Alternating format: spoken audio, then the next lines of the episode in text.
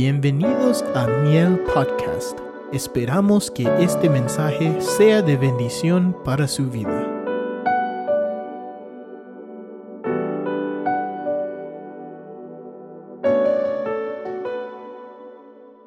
Entonces, esta congregación, hermano, nos, enseña bastante Dios a través de ellos. Y vamos a leer el verso 13 del capítulo 2. Eh, y como no es una, eh, un tema así, ¿verdad? De capítulo a capítulo, podemos ir al medio, al principio, al final de un capítulo.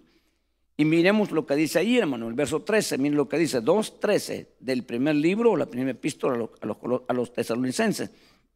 Dice, por esto también nosotros, si los hermanos, oh sí ahí está, ¿verdad? Eh, aquí la veo mejor porque está más grande la letra y me, es más, más fácil leerlo.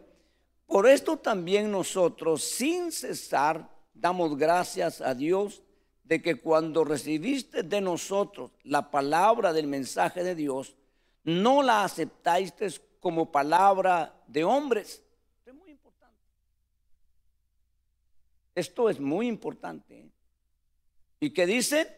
Sino como lo que realmente es la palabra de Dios, la cual también hace su obra en vosotros los que creéis, los que creen. Partiendo de ahí, nosotros tenemos que, hermanos, ¿verdad? Este, es asegurarnos. Porque aquí difiere, aquí puede cambiar el, el rumbo. ¿Verdad? Nosotros, hermanos, nos agrada algunos predicadores por su carisma, por su facilidad de palabras, por su gracia que Dios les ha dado. Y otros tienen lo contrario y nos, y nos, y nos cuesta. Pero lo que nosotros debemos enfocar no es tanto en el individuo, sino en lo que dice el individuo. Si eso está de acuerdo a lo que la palabra dice. Aunque nosotros tengamos que esforzarnos, ¿verdad? A, a poder, hermanos, entender. Entonces nos damos cuenta que, hermanos, la iglesia a los tesalonicenses, voy a mencionar algunas cositas que tal vez no escucharon los que no vinieron, los que están por primera vez. Y vimos, hermano, que es una iglesia que comenzó en medio de pruebas, en medio de luchas, en medio de luchas no pequeñas, no fáciles, no sencillas, durísimas. Y ellos, hermanos, pudieron prevalecer. Entonces, hermanos, cuando nosotros, ¿verdad?, vemos que una persona ha sido formada en medio de dificultades, en medio de escasez, en medio, hermano, de muchas cosas y logra levantarse, muy poco, casi no hay nada que lo pueda retroceder, hacer retroceder. No así aquel que todo lo ha tenido. ¿verdad? Los que son hombres o mujeres, como dice un dicho, muñequitas de sala. Pero el que se formó en el campo, el que viene, hermano, acostumbrado a todas esas cosas, pues él ya no le hace cara fea a cualquier cosa. Pues ya viene, hermano, ¿verdad? Experimentado, hombre o mujer. Entonces, esta iglesia comenzó así. Y entonces también nosotros podemos ver, hermanos, que nosotros cuando nos convertimos, o sea, cuando el Señor tocó nuestro corazón, y nosotros no podemos explicar ese, ese, ese acontecimiento, ni muchas veces lo, lo logramos ver porque no lo vemos, ¿verdad? A menos que se marquen ciertas cosas. Entonces, nosotros dice la Biblia que cuando Él nos llamó, Él nos sacó del reino de las tinieblas Hermano, y en el reino de las tinieblas hay muchas cosas horribles. Entonces Él nos sacó de ahí y nos trasladó. No nos acordamos a qué velocidad y a qué distancia nos llevó, pero nos llevó a otro lugar. Entonces, estando en el reino de la luz, nosotros tenemos, hermanos, que entender que no podemos traer nada de las tinieblas. Y si algo todavía viene dentro de nosotros escondido, nosotros tenemos que buscar cómo exponerlo a luz y a vergüenza pública. Fíjese, ese es trabajo de nosotros. Entonces, esta iglesia, hermanos, era una iglesia que había sido creada, formada, es decir, estas personas en idolatría. Ellos, hermanos, tenían sus ídolos, tenían sus imágenes, tenían todo ese tipo de cosas, porque esa era su vida. Así habían crecido. Mamá y papá les enseñó, hermanos, que verdad que anduvieran siempre una imagen en su cartera o en cualquier lado, porque eso les iba a proteger. Quizás usted no entienda esto, pero yo sí vengo de ahí. Tendrá una imagen en la, en la billetera para que no le roben el dinero y para que lo cuide andar un escapulario y si el escapulario era bendecido, era mucho más efectivo. Más caro, pero más efectivo. En las romerías le vendían allá afuera, ¿verdad? A dólar, a colón para nosotros. El escapulario en la iglesia olía cinco colones, pero el de la iglesia estaba bendecido. Y era el mismo. Fíjense, hermano, pero así venimos algunos de nosotros, ¿verdad? Entonces, pero hay gente que cuando se convierte el Señor sigue, guardando cosas. Hay personas que todavía cuidan esas cositas, hermano, porque eso lo traen bien metido en el corazón. Y para ellos o ellas, hermano, eso todavía sienten que van a pecar o que es muy importante para sus vidas. Pero esta congregación dice, hermano, que ellos dejaron a los ídolos y entonces pudieron servirle al Dios vivo de todo corazón. Porque no dejando todo, no se le puede servir a Dios de todo corazón, como deberíamos servirle. Por eso que hay personas que usted mira que tienen sus límites, que no le sirven a Dios de verdad, de corazón, con todo, porque hay cosas que todavía están ahí, que les estorba. Pero esta congregación tiró todo. No, quizás, hermano, algo otras cositas pequeñas que fueron tirando, pero eso que es muy grueso, muy feo, lo tiraron. Ellos renunciaron a la idolatría y entonces pudieron servirle al Dios vivo, al Dios real, al Dios verdadero. Pregúntese usted si usted ha hecho eso. Si usted es así, usted es parecido a esta iglesia. Si no lo ha hecho, le falta eso que no le permite. Son cositas internas que solo usted sabe. Que no le podemos nosotros, ¿verdad? Y alguna gente dice que discierne el pastor a ver qué es lo que yo llevo dentro. Como que, como que el pastor es importante que sepa. No, el, quien ya sabe, Dios. Pero que lo está dejando a usted porque es trabajo suyo. ¿Verdad? Entonces, hermano, mire, Dios va a hacer las cosas que nosotros no podemos hacer. Ok, ya lo hemos dicho, ya lo hemos mencionado, hermano, eh, y otra vez por los que no han oído. Dios le dijo a, los judíos, yo lo voy a sacar de Egipto con mano poderosa. No importa si Faraón se pone bravo, como decimos, y se levanta como un león, yo lo voy a sacar a ustedes. Y lo sacó. Lo sacó. Pero el pueblo tenía que, hermano, ser libre. ¿Sabe usted cuál es el propósito de Dios por el cual se lo dijo muchas veces Moisés a Faraón? ¿Cuál es el motivo por el cual Dios lo sacaba? Ajá. Hermano, dice Dios que deje ir a mi pueblo para que me celebre fiesta en el desierto. Así le dijo Faraón muchas veces a, Moisés a Faraón. Y hermano, y usted mira que el pueblo casi nunca, ni una fiesta hizo. Nunca pudo hacer fiesta el pueblo, hermanos a Dios pero rápido hicieron fiesta al becerro. Fíjese pues. Usted no mira una fiesta de ese pueblo alegre, contento, celebrando en el desierto. Nunca. Siempre bravos, siempre renegando, siempre discutiendo, siempre murmurando, siempre molestos. Y la fiesta no se puede hacer con gente enojada. En toda fiesta, nadie puede estar en esa fiesta, hermano, siendo parte si no está contento. Por eso que no invitan a todos. ¿Verdad? Vamos a hablar esta, esta tarde de esto. Para ser parte, pues. Nadie puede llegar enojado al cielo. Imagínese usted una discusión por la eternidad. Peleando ahí que usted no quería estar y porque lo trajeron y que no está Hermano, no, no, no lo van a llevar. No va a ir, no se preocupe. ¿Verdad? Los que vamos a ir al cielo vamos a ir contentos porque siempre soñamos con estar ahí. Amén. Aleluya. Y los que estén en el infierno también contentos, aunque bravos y diciendo cosas, pero ahí querían ir. Hay gente que le dice, yo no quiero al cielo, yo quiero al infierno. Así, así dice algunos de afuera. Pues se van a ir para ahí. Ok, entonces es importante que nosotros, hermanos, aprendamos estas cosas, las apliquemos a nuestra vida y entonces la esperanza que usted dice que tiene, la fe que usted tendrá será efectiva. Asegurémonos, porque esto es para nosotros. Entonces, hermanos, resulta que Dios, ¿verdad? Le dice a esta gente, hermanos, que eh, les toca y le va, le, va, a ir duro, porque al nomás entrar usted a este reino, entonces ya usted es enemigo. Aunque usted diga que no, yo soy hombre de paz, yo soy mujer de paz, yo no peleo con nadie, yo, usted ya es un enemigo. Es una persona peligrosa para el reino las tinieblas. Porque usted tiene mucho poder.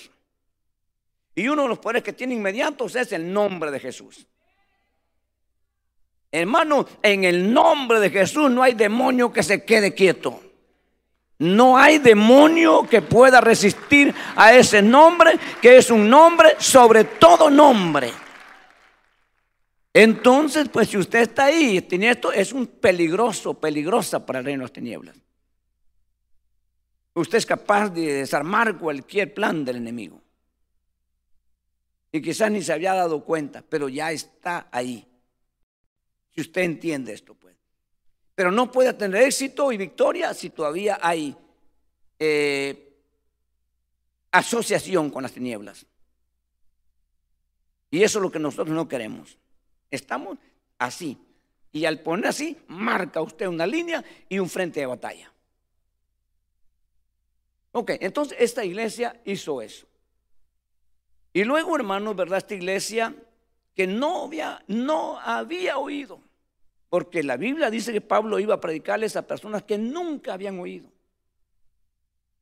Donde no había sido predicado el Evangelio. Y ellos son unos. Entonces, ellos no han oído, ¿verdad? Nunca, hermanos, de las buenas noticias. Nunca. Ellos conocían otras cosas menos del Evangelio. Y ahora llega alguien predicando ese Evangelio. Entonces, ellos dicen, hermano, este mensaje no es de Pablo. Este mensaje es del cielo. Este mensaje es de Dios. Le agradecemos a Pablo por habernoslo traído, pero si Pablo se va, nosotros quedamos siempre con el mensaje del cielo. ¿Ok? Porque cuando el mensaje no, no, se recibe así, se pone la mirada y la esperanza en el predicador y no en el creador. Y cuando el predicador se aparte, todo se derriba. Porque estaba basada en el predicador y no en el que envió el mensaje. ¿Ok? Entonces es importante que nosotros, ¿verdad?, entendamos eso. Si se cambia el predicador, no importa, siempre que el mensaje sea el mismo. Es el otro predicador, pero trae el mismo mensaje. Y nosotros estamos fijados en el mensaje, no en el predicador. Eso es muy importante que la iglesia lo sepa. Eso le da al predicador, le resta importancia. ¿Ok? El predicador no va a ser el centro de atención. El centro de atención va a ser Dios. Eh, ¿Ok? Y eso es muy importante que nosotros lo sepamos y ustedes. Porque, hermano, usted puede decir, yo ya, ya no tengo ídolos, hermano. Yo ya los eché a la basura y los quemé. Qué bueno. Pero ha construido otros. Y un predicador puede ser un ídolo para mucha gente. Lo es, de hecho. ¿Ok? Entonces esa idolatría le limita para que continúe el trabajo de Dios. Aunque ahora ya es un ídolo santo. Pero sigue siendo ídolo. Entonces, el centro de nuestra atención, el centro de nuestra vida se llama Jesucristo. Amén. Por eso la iglesia de Tesalonicense nos enseña que es una iglesia cristocéntrica. Y le voy a probar por qué. Entonces, eso es importante que nosotros lo miremos, porque si algún tiempo nos interesó y necesitó la iglesia saber, es hoy eso. porque hay mucha idolatría. De predicadores, de cantantes y de todo. Hermano, no hay, llega un cantante del mundo y la gente se agrupa a aplaudirle y ya, ya, así hermano, como que saber quién fuera. Y ni modo, es gente que no sabe, pero pasa igual con los cristianos. Ah, ah, a los cantantes y llegan, ¿me puede dar un autógrafo? Fírmeme este, mi Biblia. Y llega aquel y sale, firma la Biblia y ya se va, hermano. Mira, esta Biblia me la firmó eh, fulano de tal. Le di la mano al hermano fulano, como que fuera Dios. Otro hermano, esto le estoy hablando, ¿verdad? Decía, no me voy a lavar la mano ni me voy a bañar porque es la día fulano tal por... A un predicador, hermano, por favor. Por favor, eso estamos viviendo, eso está pasando ahorita en la iglesia.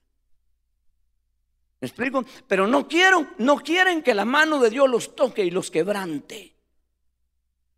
Ni saben eso. Pero esta iglesia aprendió eso. Cuando les prediqué la palabra, la recibieron no como palabra de hombre, sino como lo que realmente es la palabra de Dios. Que es lo que nosotros estamos buscando. Esa palabra tiene que resonar en el corazón. Esa palabra tiene que tener importancia. Esa palabra merece respeto. Esa palabra, no importa que nos muramos, pero honremos esa palabra esa palabra que nos ha dejado Dios. Entonces, hermano, vemos aquí, ¿verdad? En lo que estamos leyendo, que, que, esto es importante. Y luego, mire, sigue diciendo, ¿verdad? Dice, pues vosotros, hermanos, vinisteis a ser imitadores de las iglesias de Cristo Jesús que están en Judea. Dice, porque también vosotros padeciste los mismos sufrimientos a manos de vuestros eh, propios compatriotas tal como ellos padecieron a manos de los judíos. Ok, viniste a ser imitadores de esas iglesias. No estaban buscando parecerse ni hablar como judío. Pero sufrieron las mismas cosas. O sea, hermanos, aquí vas a pasar, ¿verdad? Un sufrimiento por querer agradar a Dios. Por haber sido rescatados del pecado. El que sufre por Cristo significa que ya no es pecador. O sea, en el sentido, pues, de que ya se libró de ese pecado. Hay otros pecados, y Juan dice que hay muchos pecados y transgresiones, pero hay pecados de muerte, dice. El pecado que cometió Adán en el huerto es un pecado de muerte. Pero cuando usted falla, cualquier cosa pasó, ya no es un pecado de muerte, usted puede arrepentirse. Y por eso tiene un abogado para que le ayude. Y Juan dice claramente, estas cosas, hijitos, dice Juan, os he escrito para que no pequéis. Pero si alguno ha pecado, abogado tenemos para con el Padre, a Jesucristo. Mire, eso es importante que nosotros lo miremos. Entonces, si a usted le dicen, ¿verdad? Le, dije el domingo pasado, si usted recuerda, que es un mensaje, una palabra sin engaño. O sea, le dijeron, o le dijeron, mira, eh, vente a Cristo, tus pecados van a ser perdonados, tú vas al cielo y muchas cosas que son verdad, pero también vas a enfrentarte ahora a problemas que no tenías antes. Tus amigos te van a dejar, tus familiares te van a rechazar. Y vas a empezar de ahora en adelante, ¿verdad? A sentir, hermano, ese eh, rechazo de todo lo que huele a pecado, porque tú ya no eres un pecador. ¿Verdad? Eso es lo que nosotros debemos decir a la gente. Y eso, hermano, va a llevar a la gente a enfrentarse y a prepararse. ¿Qué más? Los cuales mataron al Señor Jesús como a los profetas y nos expulsaron y no agradan a Dios, sino que son contrarios a todos los hombres.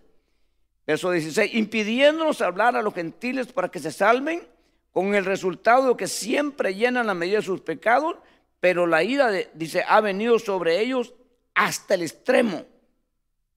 Pero nosotros, hermanos, separados de vosotros por breve tiempo, en persona, no en espíritu, estábamos muy ansiosos con profundo deseo de ver vuestro rostro, ya que queríamos ir a vosotros, al menos yo, Pablo, más de una vez, pero Satanás nos lo ha impedido de esta versión.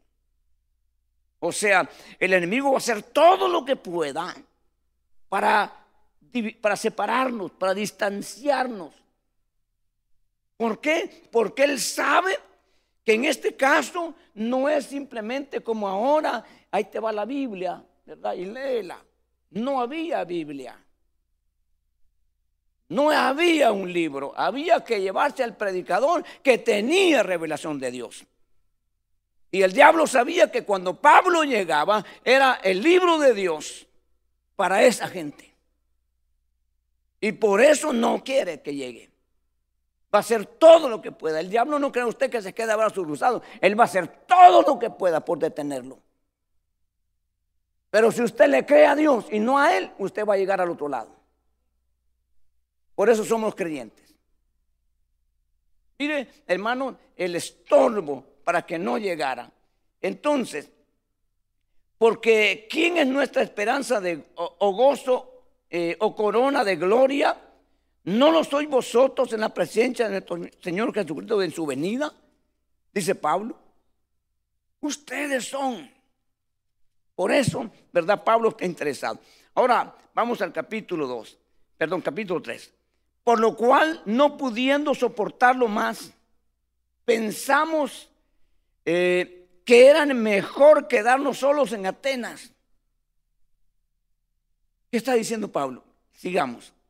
Y enviaros a Timoteo, nuestro hermano y colaborador de Dios en el Evangelio de Cristo, para fortalecerlos y alentarlos respecto a vuestra fe.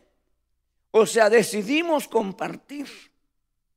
Usted no se imagina cuando usted lee el libro Hechos, este acontecimiento, lo duro que era para, para Pablo de dejar ir a Timoteo.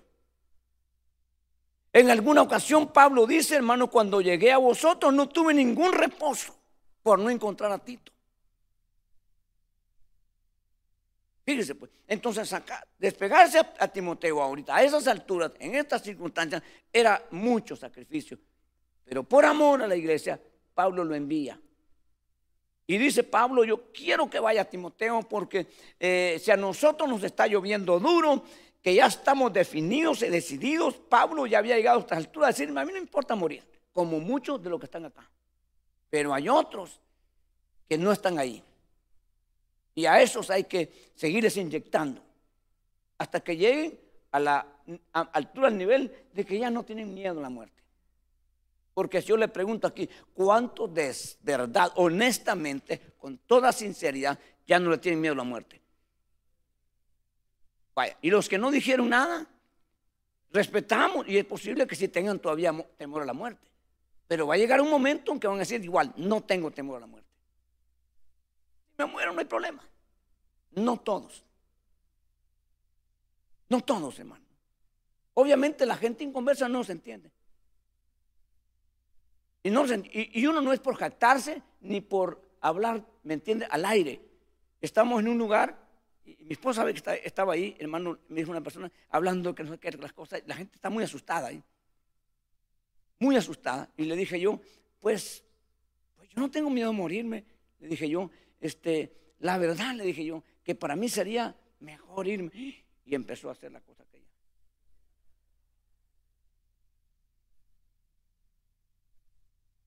Y hermano, mire, la, una mujer se pudo pálida y me dijo, nunca había oído semejante cosa. ¿Cómo? Me dijo. Y hermano empezó así, ya sabe usted dónde venía. No, no, no, no sabe ¿Sabe qué, es? ¿Sabe qué dijo? Así como nosotros antes, María Purísima. Dios mío, ¿me entienden? Pero la verdad que llega un punto uno donde hermano dice, ¿verdad? Yo quiero ver al Señor, yo quiero estar, yo no me, yo no me pienso suicidar, yo no pienso quitarme la vida, pero yo sí quiero irme cuando Él diga. Explico? Pero la verdad que no todos. Y es, y y es correcto porque no todos están a ese lugar, a ese nivel. Dice hermano, a fin de que nadie se inquiete por causa de estas aflicciones porque vosotros mismos sabéis que para esto hemos sido destinados. O sea, para este asunto, perdón. El micrófono también quiere participar. Para este asunto hemos sido nosotros destinados. Pablo decía, nosotros por causa de él somos contados como ovejas al matadero. ¿Quién quiere recibir ese mensaje? Usted le va a decir a la gente, ¿quién quiere recibir ese mensaje? Nadie. Pero ahora que usted tiene años de haberlo recibido, dice, yo, yo quiero ser uno de ellos. Y ya llegó usted a un buen punto. ¿eh? No, no, voy a, no voy a retroceder. No, no vaya a flaquear, porque ya llegó a un buen punto. Entonces, hermano, la iglesia tiene que saber que tiene que, hermanos, tiene que pasar por un punto de purificación, de limpieza. Si usted quiere que su carro está sucio y se lo limpien bien hasta el último rinconcito, lo tienen que desarmar. Si no, le van a quedar cosas que ahí que no, se pueden limpiar. Quita los asientos, la alfombra, todo. Y afuera ahí sí, con una, una máquina de presión. Entre más presión, más arranca la mugre. ¿Ok? Pero muchas veces nosotros no hemos entendido eso que vamos para un lugar tan santo y tan puro que no podemos llegar a contaminarlo nosotros. Entonces, hermano, tenemos que permitir que el Señor quite toda impureza. Y al quitar esa impureza, nosotros vamos a coger un puesto, un lugar, hermano, una convicción, algo diferente, que no importa nada. Lo que antes usted temía y no, no podía ver, hermano, quizás este, dicho lo que ahora, ahora usted dice. Ok, ¿qué más? Porque en verdad cuando estábamos con vosotros, os predecíamos que íbamos a sufrir aflicción y así ha acontecido como sabéis. Ok, entonces, la iglesia de hoy y la gente de hoy quiere oír, hermanos, que le va a ir bien, que va a tener el otro año, hermanos, lo que no logró este año en cuestiones materiales. Yo no estoy en contra de eso. A nosotros Dios nos ha bendecido. Pero nosotros no estamos como prioridad de eso. Nosotros estamos, hermano, aquí en un frente de batalla. Estamos decididos y definidos, hermanos, a que pase lo que pase.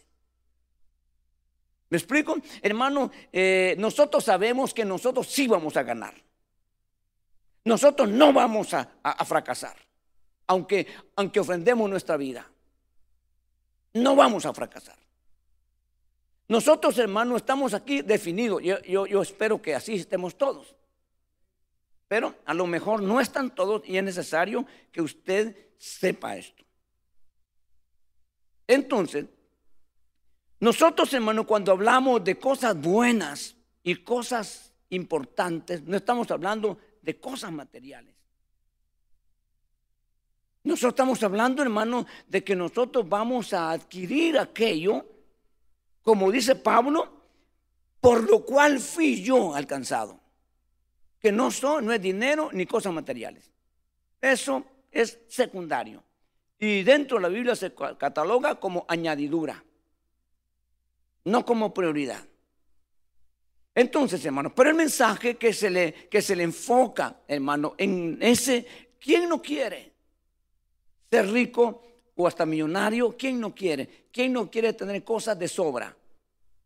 Y eso es ambición. Porque Dios no te va a dar para que te sobre, Dios te va a dar para que no te falte. Rico no es el que tiene todo, sino aquel que no le falta nada. Y te pregunto, ¿te ha faltado algo? Entonces eres rico. ¿Ok? Entonces tenemos que entender ese punto. Pero, hermano, el mensaje va por otro lado y ese mensaje es un mensaje antibíblico. Pero ese mensaje ha tenido mucho éxito. Se ha catalogado hoy como la doctrina, porque ya se convirtió en una doctrina de la prosperidad. Donde el centro es eso. ¿Ok? Esa doctrina no es bíblica, de la manera que lo proyectan. Ahora, ¿usted predica, hermanos, la miseria? No. ¿Usted no cree en la prosperidad? Sí, pero la manera de Dios. Que va en último lugar. ¿Ok? Dios no quiere hacerte rico, así como estás, te vas a echar a perder. Porque llevas corrupción adentro. Por eso que Dios no hizo a Abraham rico de la noche a la mañana, sino hasta el final de sus días. Dice que Abraham era un hombre muy rico, muy rico. En oro, en plata, en ganado, en todo. Pero al final de sus días ya no le afectó. Pero no igual a Lot. También dice que era rico y le afectó. ¿Quién de los dos conservó las, cosas eh, materiales? ¿Abraham o Lot? ¿Cómo murió, ¿Cómo murió Abraham? Dejándole herencia a todos sus hijos con mucho dinero. ¿Cómo murió Lot? Eso es importante verlo. ¿eh? Se llevó todas las riquezas de Sodoma. ¿Pudo ir a rescatar lo que quedaba en Sodoma? ¿Cómo terminó? Terminó muy feo, muy mal. Terminó en una cueva, sin mujer, metiéndose con sus hijas. Muy mal. Porque él traía dentro cosas así. Cuando Abraham le dijo, sobrino, si tú vas a la izquierda, yo me voy a la derecha. Si tú vas a la derecha, yo voy a la izquierda. Y cuando, y cuando los vio ya del tío definido, pues dijo, hermano, se usa la frase ahí que dice, y alzó con Z. Y alzó, ¿qué es esto?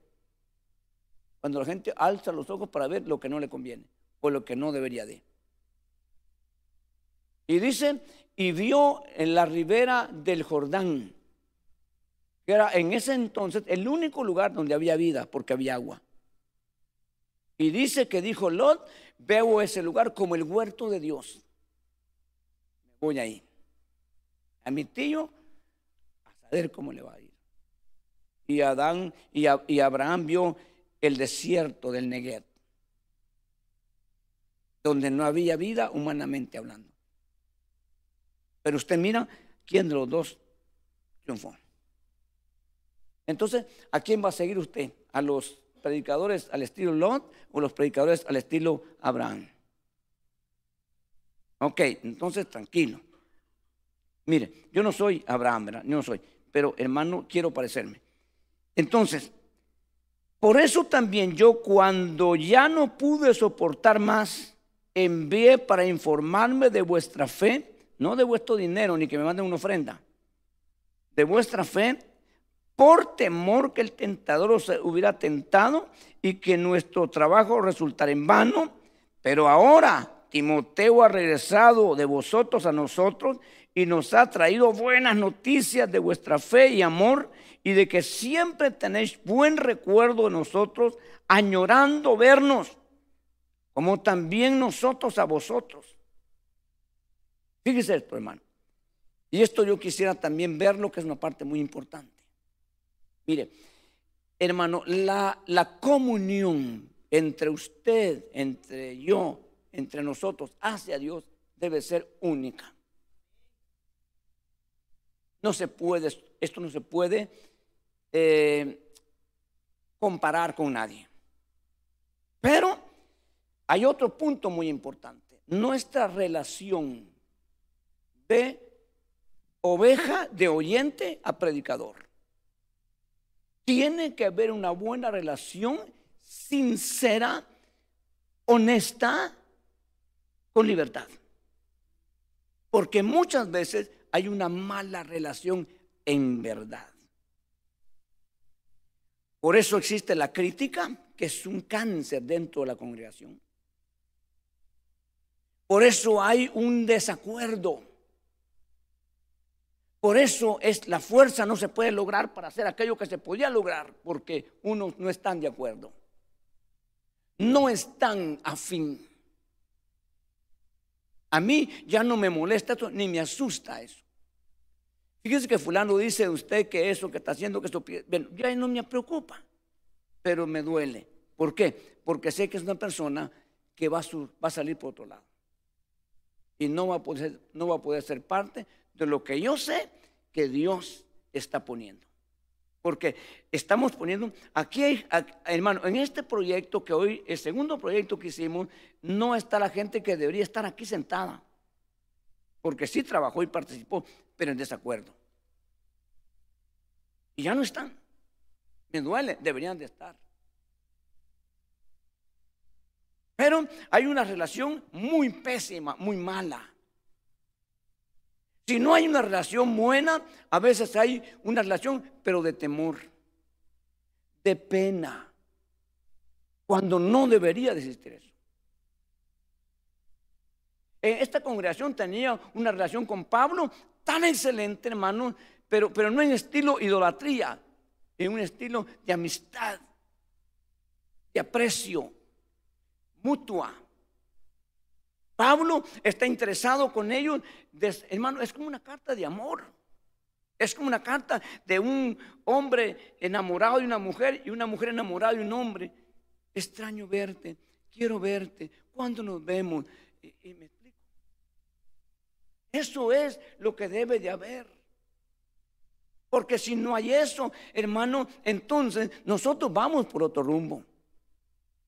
Nosotros vamos a terminar en otro lado.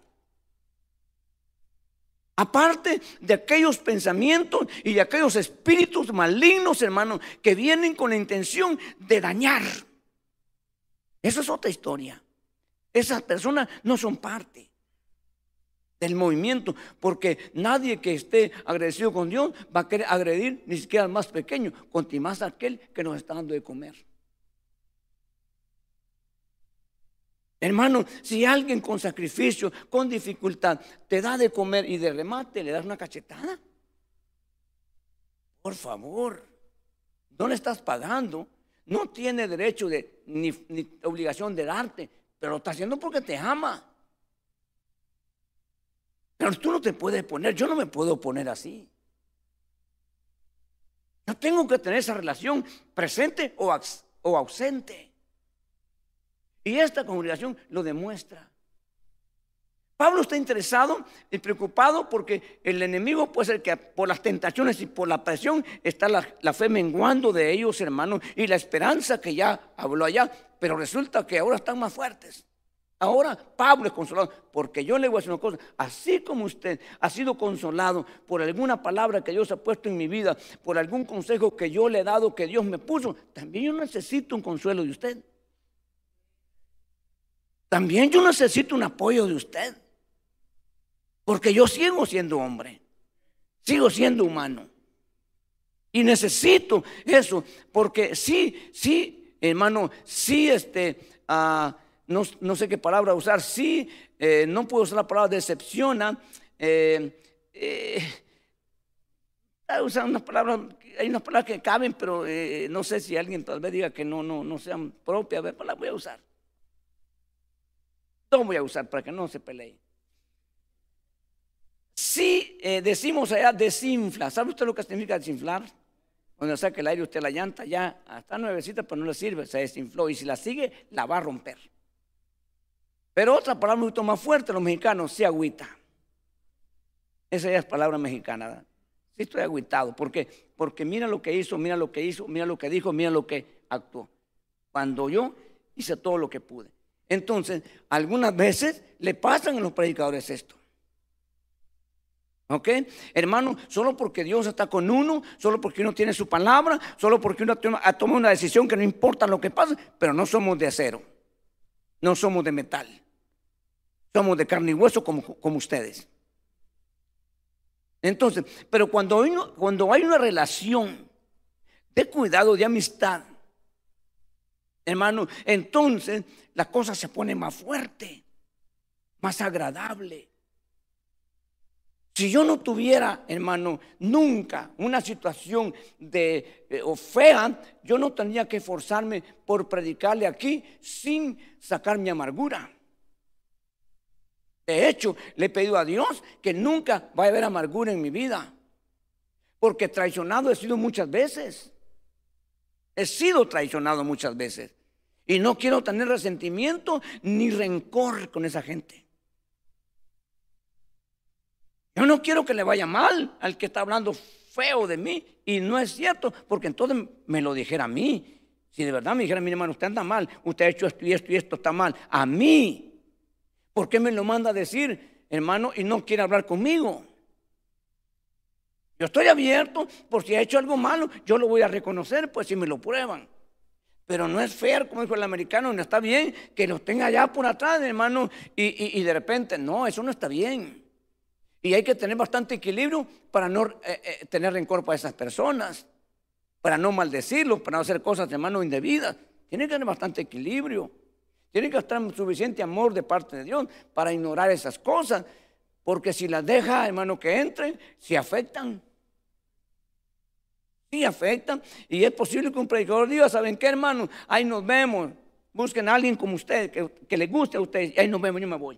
Puede llegar un momento de disolución al corazón de un predicador. ¿Me explico? Entonces, hermano, resulta que Pablo encuentra una respuesta que lo alienta. Porque el envío, Timoteo, dice, dice el apóstol, dice hermano Pablo, que usted los, los ama. Miren, Hermano, ha hecho Timoteo, aquí entre nosotros Pablo los quiere mucho a ustedes.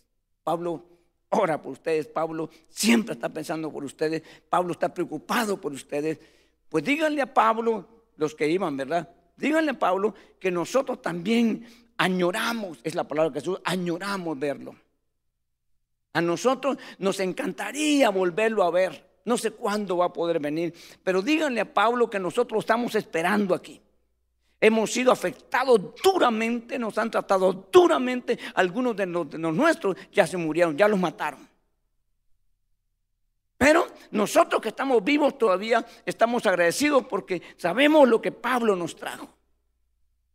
Pablo se fue, pero Dios quedó con nosotros. Pablo se fue, pero la palabra la llevamos en nuestro corazón porque Él sembró esa palabra en lo más profundo de nuestro corazón y estamos muy agradecidos con Él. Esto no es idolatría, esto es afecto, se llama afecto, que hace una función muy fuerte, como el rechazo, el, repudio y la murmuración. No se imagina lo que hacen. Desarma. Hermano, hay un, usted conoce el corcho, ese corcho que usan para, para proteger los aparatos y todo. Ese corcho, hermano, a nosotros nos gustaba echarle gasolina. Echamos una gota se deshace con gasolina. Se deshace. Y no ha hecho nada. Solo échale gotas de gasolina, un chorrito y se va haciendo el hoyo y se deshace. Muchas veces sucede con palabras dentro del corazón, dentro de la moral de un hombre y una, persona. Por eso que nosotros no podemos usar palabras feas. Porque las palabras sí golpean, sí hieren, a veces más que los golpes. Y por eso nosotros cuidamos nuestras palabras. Y por eso Dios restringió las palabras del hombre y le dijo, por tus palabras serás justificado o condenado, dependiendo la forma como las uses. Y por eso que el amor hace, hermano, ¿verdad? Este, animar. Y hay personas que están en el nivel que necesitan esas palabras, necesitan esas palabras. Y otros ya no, perdone usted, perdóneme la frase, les vale pero no todos, ¿eh? Entonces hay que tener cuidado. Mejor animar y no desanimar. Entonces, esta iglesia, hermanos, tiene una buena relación, ¿verdad? Entre ellos y con los que les han compartido, y en este caso con el apóstol Pablo, que ha sido el predicador, una buena relación. Verso 7, por eso, hermanos, en todas nuestras necesidades y aflicciones, fuimos consolados respecto a vosotros por medio de vuestra fe. Fíjense que a veces un hermano de predicador ya no espera que le den nada, nada, nada. Pero ve la gente firme. Ve la gente que está ahí, hermano, con esa fe inquebrantable. Eso es suficiente. Eso ya, eso es suficiente. Así, hermano, como, así como, como vio uno, ¿verdad? Este, cuando uno salía a evangelizar, hermano, cuando salíamos en Los Ángeles y ganábamos personas, hermano, y los encontrábamos, hermanos, allá en... Nosotros, nosotros así los clasificábamos. Y no era por discriminación, sino porque por identificación. Eh, estábamos nosotros, hermano, en un lugar alto así, porque estábamos vigilando. Nos tocó tener cultos en la Belmont High School, en un lugar tremendamente peligroso. Y nos parábamos en los pasillos, en las paredes, había unas, unas paredes anchas donde estaban así, y ahí caminábamos nosotros, hermanos, para estar vigilando. Porque llegaban gente, cuando los hermanos estaban adorando, les robaban la cartera. Ya salía el amigo con la cartera, hermanos, ya estaban los dos sujetos esperándolo en la calle. Y muchas veces les quitaron cartera, teníamos security y todo. Entonces, estábamos allí, hermano, nosotros, ¿verdad? Eh, eh, hermano, ¿verdad? Eh, quizás, hermano, nosotros, ¿verdad? Atrevidos. Nosotros somos atrevidos, hermano, sin medir las consecuencias. Nosotros despojamos esos tipos, hermanos, y muchos de ellos eran pandilleros. Y llegaban, hermanos, específicamente a eso. Otros llegaban, hermanos, ¿verdad? Este, con malas intenciones y el Señor tocaba. Una vez, una vez, llegó uno, hermano, que llevaba una, su bolsa. Y entonces, hermano, y a medio culto pegó el grito, hermano. Y pues nosotros estamos acostumbrados a las liberaciones, a las manifestaciones de demonios, era todos los días. Y entonces le cayeron unos hermanos ahí, unos sugieres, y bueno, se liberó. ¿Sabe qué llevaba en la bolsa? Un galón de gasolina para darle fuego al, al, lo habían mandado. Lo habían mandado, ¿eh? y ni le digo quién, porque si es el diablo ya sabemos, ¿verdad? ¿Ok? Pero era bonito porque estamos en lo alto y mirábamos, y de repente miramos, aquel de, el que trajimos del Macarto, mira dónde está allá, tocado. Aquel es de la Pasito Olvera, aquel del Parque Las Rosas, aquel es de tal lado, de la 7 y la Broadway, ahí lo, ahí lo ganamos para Cristo. Y verlos ahora, hermano, y, hermano, y uno decía, que no vuelva atrás, que no vuelva atrás, que, que siga. Y hermano, ya después lo miramos ya con el traje de Ujier. Ah, qué gusto. ¡Qué alegría! Ver lo que ahora, hermano, en vez de estar allá, hermano, vendiendo drogas en la esquina a las 7 de la Broadway, ahora estaba sirviéndole a Cristo. No, hermano, tremendo. Mire, hermano, nosotros teníamos gente que nos decían, cuando íbamos a evangelizar, nos decían, hermano, ¿me puede permitir testificar? Nosotros teníamos, ¿verdad?, este, cuidado porque algunos nuevos eh, decían cosas, hermano, muy crudas. ¿Verdad? Y ellos con el afán, ¿verdad? Hermano, pero se queda uno con la boca abierta al oír lo que esos decían que hacían. Llegó uno, hermano, que se convirtió mucha gente, de hecho, de testimonio. Hermano, ni nosotros nos hemos dado cuenta. Hermano, tenía una prótesis. Prótesis se va. Una mano, pues, también, y tan, no, no, no, no hemos dado cuenta bien. Y estaba testificando y lo tocó el Señor llorando y todo. Y contó cómo, se, cómo me perdió la mano. Y se sacó la, así, hermano, y le quedó nomás por aquí. hasta nosotros impactados, hermano. Hasta queríamos aceptar nosotros. impactado para aquel hombre, hermano, tocado, llorando, hermano, diciendo cómo había perdido la mano. No, qué tremendo, hermano, qué tremendo. Y, no, bien, hermano, la gente llega así con las manos levantadas, llorando Impacto tremendo. Y uno ni se, ni se imagina, ¿no? Pero eso, hermano, ayuda. Yo espero, yo espero con todo mi corazón que esos, hermanos, estén, verdad, hermano, perseverando en algún lugar porque ya no lo vimos, ya no sabemos qué pasó con ellos. Estoy hablando de 35 años atrás.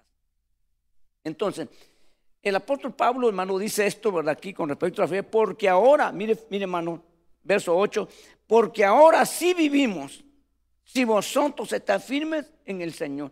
¿Cómo está eso? ¿Qué quiere decir eso? Porque podemos pensar, bueno, quiere decir que Pablo entonces vivía. Si no, ya Pablo no vivía. No, no está haciendo eso. Está diciendo, miren hermanos, ahora nosotros, la palabra que está usando, traducida del griego es, ahora nosotros nos damos cuenta que ustedes ya no necesitan. Estemos nosotros ahí corrigiendo y alentando. Ahora ustedes se despliegan solos. Ahora ustedes pueden vivir sin nosotros. Y nosotros ahora vivimos. Si ustedes viven. Porque si ve usted eso, hermano, que de repente, y aquel surgió, y aquel es un instrumento en las manos de Dios, usted dice, bueno, gloria a Dios, ¿verdad?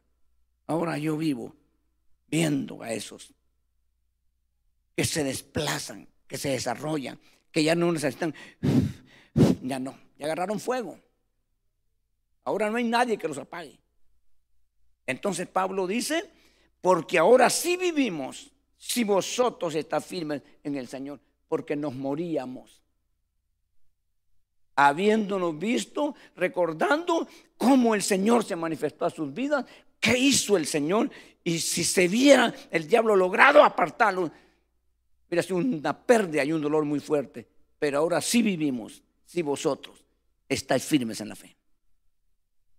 Esto es el propósito, el buen corazón de un predicador que ame a Dios y, la iglesia de él.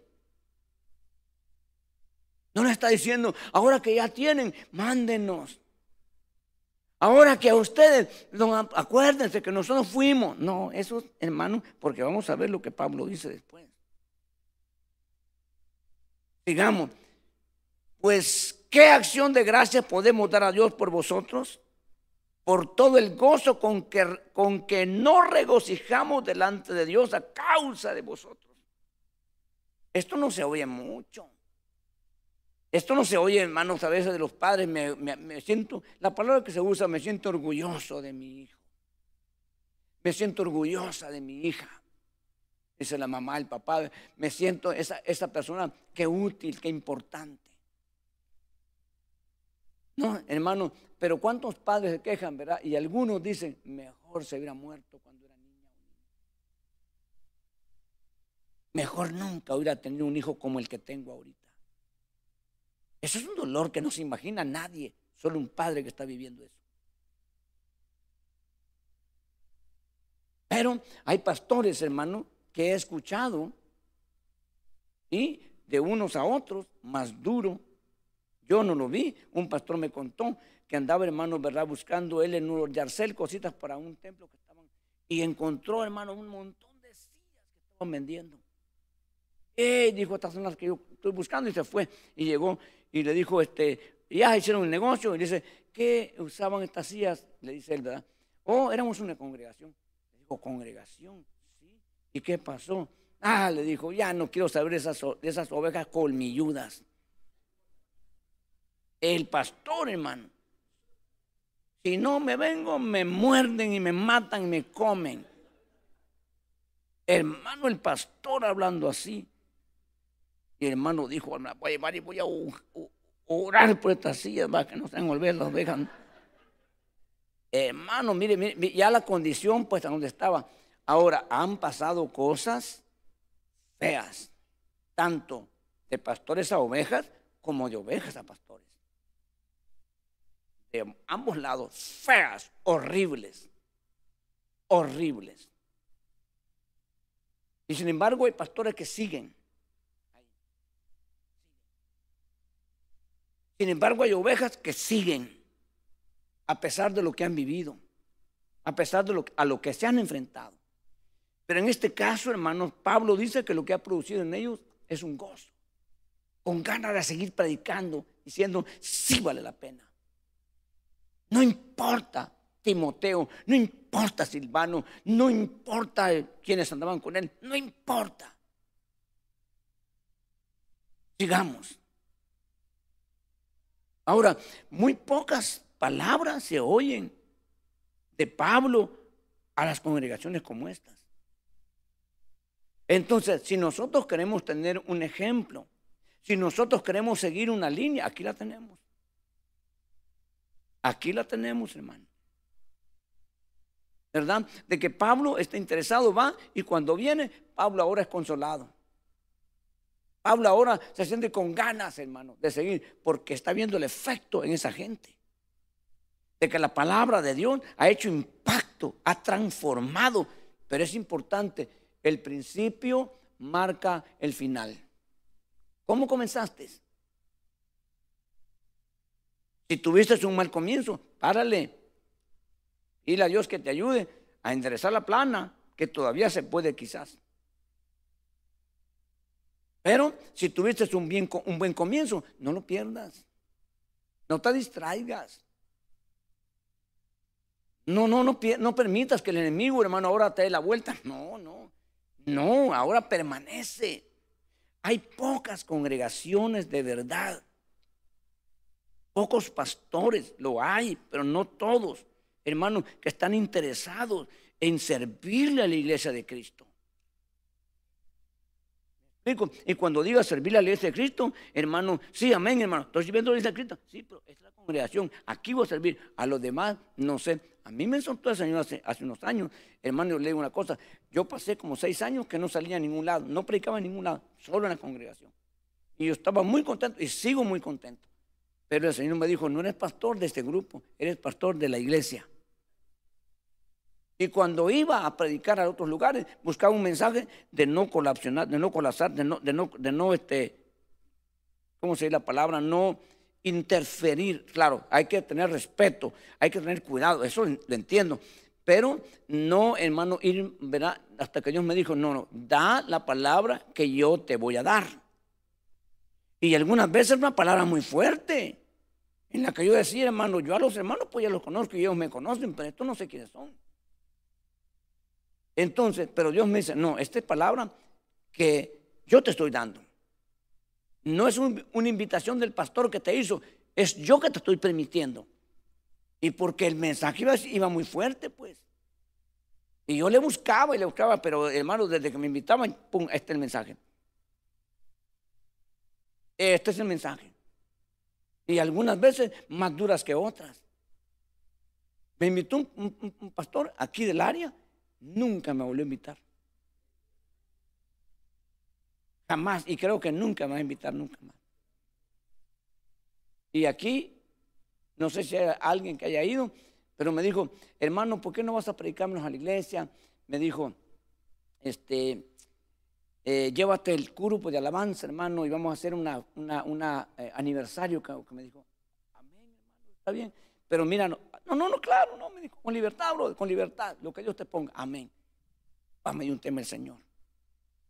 El tema, hermanos, este, era el, tabernáculo, la restauración del tabernáculo caído de la casa de Israel, de, David, ¿verdad? Ese es el tema. Y empecé a indagar y a prepararme. Y va un tema, hermanos. Y bueno, dije yo, no va a haber problema porque los hermanos van a tocar y yo voy a predicar. Entonces no hay ningún problema. No va a haber ningún problema. Contento, felicísimo. Pero cuando llegamos, ya vi otro grupo. Hermano, se equivocaría, no fue este día. Y le digo, hermano, sí, sí, me dijo, no te preocupes, hermano. Como es una inauguración, me dijo, van a haber cuatro grupos con el tuyo. Y empezó con un brinquito, con un brinquito, con un brinquito. Nunca había oído semejante cosa yo, hermano. Yo no he oído ese, ese hecho cántico. Y ese era el cántico, yo apenado, hermanos, y, ahí raro, raro, raro. Y esa ahí, y no era así como estoy haciendo yo, no que ya es dramático, o sea, hermano, cayeron los muros de Jericó, así me acuerdo. Y luego pasa el otro, hermano, puro rock and roll. Y hasta yo estaba mareado. Y bueno, y, los hermanos me miraban, hermano. yo con una pena, ¿qué traje a hacer estos hermanos aquí? Dios mío. Yo ya sentía re mal y culpable. Y luego pasa el otro, hermano, y bueno. Y luego pasan los hermanos. Le digo, canten, hermano. Lo que ustedes están acostumbrados a cantar.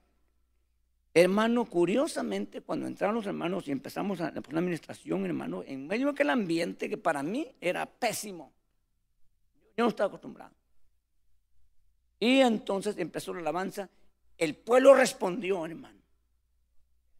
Y el pueblo se metió a ver la adoración, la alabanza, la adoración y todo. Y aquellos allá atrás, hermano, todos. Hermano, me imagino que discutiendo, criticando, ¿no? Y luego paso yo a predicar, hermano. Yo le decía Señor, ¿y le puedo cambiar? Mm, mm. No, no, de veras, y estoy en esto, man. Puedo predicar un mensaje un poquito más diferente, Señor, no. Ni siquiera me decía sí o no, nada, así yo entendía eso. Entonces, hermano, bueno, amén. Yo voy a obedecerte, Señor. Yo sé que se va a poner la cosa pesada, pero ni modo. Entonces, bueno, y resulta que como habían invitados, había muchos que no hablaban español. Y me dijo el pastor, yo te traduzco. Yo te traduzco. Ok, amén. Y empezamos, hermano. Y empezamos, hermano, a delinear realmente cuál era la alabanza. Cuáles eran los principios, eh, todo, hermano. Y el pastor traduciendo. Y la gente gritaba allá afuera, ¡habla, Padre! Hermano. Y así, verá, tiene razón, decían otro hermano. Es cierto, gritaba otro. Y yo, hermano, ni cuidado ponía, porque en aquella presión que teníamos. Pero dije yo, hermano, esto es lo que Dios me dijo. ¿Qué problema en el que estoy metido? ¿Qué ambiente? Yo sentía que el, pastor traduciendo no quería decir lo que, lo que yo decía. No un compromiso para él, pues no más compromiso, pues, porque estaba desarmando lo que él había autorizado. Pero no era yo. Entonces, hermano, vamos a tener una comidita. No, le dije, fíjate, ya me quería ir, hermano, yo me quería ir. Yo ya me quería ir. Para ver que, para que usted dé cuenta, ¿verdad? lo difícil que es.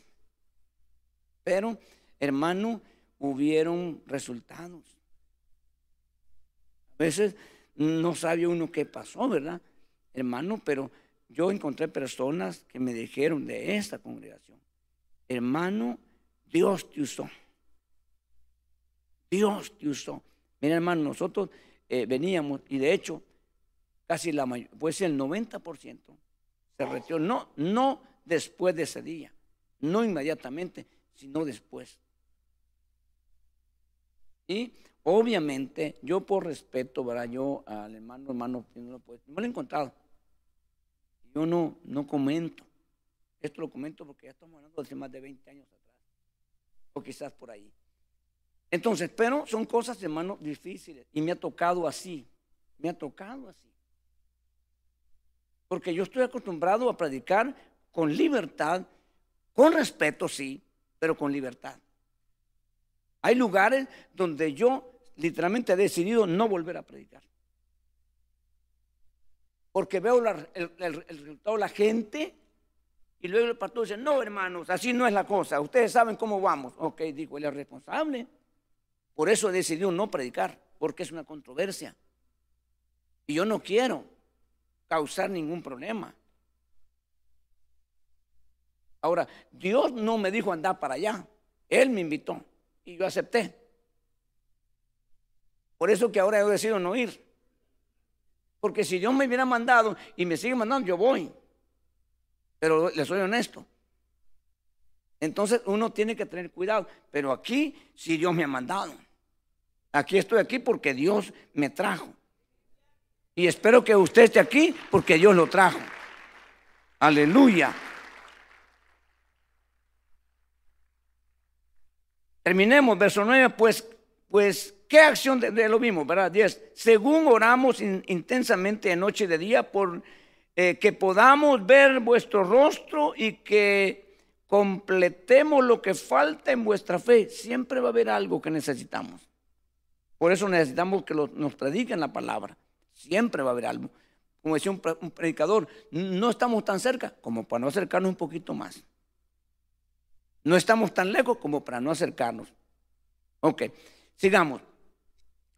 Ahora pues, que el mismo Dios y Padre nuestro y, el Señor Jesucristo, o el Señor, nuestro Señor, dirija nuestro camino a vosotros y que el Señor os haga crecer y abundar en amor unos para con otros y para con todos los que, eh, dice, como también nosotros lo hacemos para con vosotros, a fin de que Él afirme vuestros corazones irreprensibles en, la, en santidad delante de nuestro Dios y Padre, delante de Dios y Padre, en la venida de nuestro Señor Jesucristo con sus santos. O sea, Pablo está, hermano, consciente, Pablo está seguro, y unas cosas que vamos a ver constantemente en estas, en esta epístola, tanto la primera como la segunda, pensaba hoy hasta el, al verso 4, pero es imposible porque son detallitos que tenemos que verlos. Hermano, y creo que usted tenga paciencia porque esto es muy importante. Yo ya estoy por terminar, pero es muy importante que usted se vaya grabando esto, porque aquí encontramos nosotros, hermano, una línea marcada a seguir. Entonces, va a encontrar usted, hermano, que esta gente aprendió, primero, para resumir el tema, tanto el pasado como el, el que estamos ahora, tanto, hermano, esa relación, hermano, con Dios, esa comunión, ese despojarse de todo aquello que ya saben ellos que no cabe aquí y que no es necesario y que no es conveniente para ellos, es muy importante. Hermano, lo que hemos enfatizado hoy, esa relación de amistad, de sinceridad, de integridad. No de temor, no de miedo, no de hermano estar, no, no, eso no está bien. Eso éramos allá en el mundo. Pero ahora en el Señor tiene que haber confianza. Claro, tiene que haber respeto. Tenemos que nosotros entender lo que significa respeto, pero tener esa confianza. Eh, yo le pregunto a usted que tiene años ya, años en el Señor, le pregunto, le pregunto, con mucho respeto, pero con mucha sinceridad, ¿usted ya no necesita platicar algunas cositas? Abrir su corazón y hablar, abrirla ya después de 10, 20, 30 años, o ya usted está santificado de tal manera que no necesita. ¿Por qué no lo hace muchas veces? Yo le voy a decir a usted con mucho respeto y espero que me entienda. A mí no me gusta que me diga la gente, ay hermano, como usted está muy ocupado, no lo puedo molestar, no lo quiero molestar. Pero me estoy ahogando, pero como usted está muy ocupado, esa es una falta de confianza. Porque aunque yo estoy ocupado y sí estoy muy ocupado, yo voy a apartar un lugar cuando usted lo solicite. Por supuesto, ya no somos 10 ni 20 personas. Entonces, tiene que usted, hermano, tener paciencia. Pero, por ejemplo, si yo quiero hoy llevar un papel, y eso lo está haciendo el condador, un papel a registrarlo, ya no puedo llegar como antes a la ventanilla y en un instante me lo Ya no. Ahora tengo que hacer una cita mínimo una semana, dos o hasta un mes. Y yo, como a mí interesa, me tengo que esperar. Y ahí estoy esperando, esperando hasta que llegue mi fecha, y ahí estoy cabal, 15 minutos antes, esperando en la línea, para que yo pueda entrar a, hacer a realizar el trámite que yo necesito hacer. Sé que por este problema del COVID, no sé por qué, ahora se han retrasado en todo, pero yo me espero porque me interesa. ¿Por qué no hacerlo? A mí me han criticado, de afuera ya no se imagina un montón que para hablar conmigo tienen que hacer esto. Hermano, yo no sé cómo le hacen ellos, pero yo, quiero ser organizado. Y es la forma que he encontrado para poder asistir a la gente y no ser irresponsable. Ok, si usted me dice, hermano, quiero hablar con usted, y yo le digo, amén, hermano, este, ¿cuándo? Cuando pueda. No ponemos realmente una fecha. Yo generalmente eh, pido que haga un papel, porque lo pongo en mi escritorio y lo tengo ahí. No puedo salir a las 10 porque a las 10 tengo una cita. Ok, pero si no lo tengo, me voy y me llaman, hermano, se me disculpe usted, usted no va a estar contento. Usted va a decir, el pastor es irresponsable y tiene toda la razón. Entonces, yo no le quiero quedar mal a usted, pero hay mucha gente que por no molestar, que por no perderle tiempo, no, para eso nos ha contratado el Señor. Para eso estamos. ¿Ok? Entonces nosotros tenemos que estar organizados y tenemos que tener esa confianza y esa libertad. ¿Ok? Entonces hagámoslo de esa manera. Hay cosas, hermano, que simplemente, simplemente con una palabra que le den a uno, ya lo, ya lo guiaron, ya le abrieron el panorama. Es importante. Entonces, nosotros tenemos que aprender y esta carta nos va a ayudar Dios a través de esta iglesia. Quiero ser parte como esa iglesia, o mejor, porque tengo la oportunidad de ser mejor, porque aquí hay referencia ya. Ellos no la tenían, pero lo lograron. Entonces, tienen comunión con Dios, tienen buena relación con el predicador y tienen buena relación entre ellos. No hay, Pablo nos dice, quiero que arreglen esto, que nunca les dice, dice, mejórenlo. Es lo único que les dice, porque lo podemos mejorar. Entonces, yo quiero ser parte de esa iglesia. Yo quiero estar preparado en este, este último tiempo como esa iglesia, o mejor quizás que esa iglesia. Yo quiero tener, hermano, esa relación, esa comunión, esa libertad. Por ejemplo, cuando pasa la Santa Cena, hermano, ¿por qué tengo que ir a pedir perdón a la persona que hace un mes le ofendió o me ofendió? ¿Por qué? Si hace un mes. Entonces, si pasó, yo rapidito, hermana, discúlpame, hermano, discúlpame, discúlpame, perdóname, falta un mes para que venga la Santa Cena. Pero cuando venga la Santa Cena, yo no tengo, yo no tengo que andar corriendo detrás de nadie. Yo ya tengo que estar preparado. ¿Ok? Entonces, eso es entre nosotros. Pero hay ofensas contra el prójimo, contra los líderes, contra Dios. Entonces, ¿qué hacemos? Yo he sabido, y yo le digo esto con libertad y con mucho respeto, con mucho temor y con mucha confianza. Yo sé de personas aquí en la congregación, aquí en nuestra congregación han estado, hermano, que están en total desacuerdo y en total, hermano, si puedo usar la palabra, enemistad contra mi persona. Pero yo no lo he ofendido. Entonces, ¿por qué no se hace como ellos quieren o como ellos dicen? Perdónenme, hermano, si aquí yo soy el responsable. Yo puedo recibir una aportación suya que me diga, mire hermano, fíjate que yo pienso este modo. Yo le agradezco y si es buena, yo la voy a hacer. Porque aquí buscamos el bien común. Pero también le voy a explicar si esa opinión es contraproducente en algo. Y usted tiene que entender y tiene que ponerse en ese punto. Si usted me pide un consejo y usted no lo hace, yo no me tengo que enojar con usted. Porque usted me pide un consejo, yo le estoy dando un consejo, no una orden. ¿Ok? Si usted quiere, la hace. Si no, no. Pero yo no me voy a enojar. Pero también usted entienda que si me está dando una aportación y yo le explico por qué no lo hago, no se tiene que enojar. Y eso nos va a hacer mantener relaciones de amistad por años. Última pregunta, ya se me fue el tiempo, ya ahora ya tengo que pedir permiso, ya, ya, ya no me va a dar. Usted es una de las personas solamente para usted es una de las personas que tiene amigos de años, de años, de años?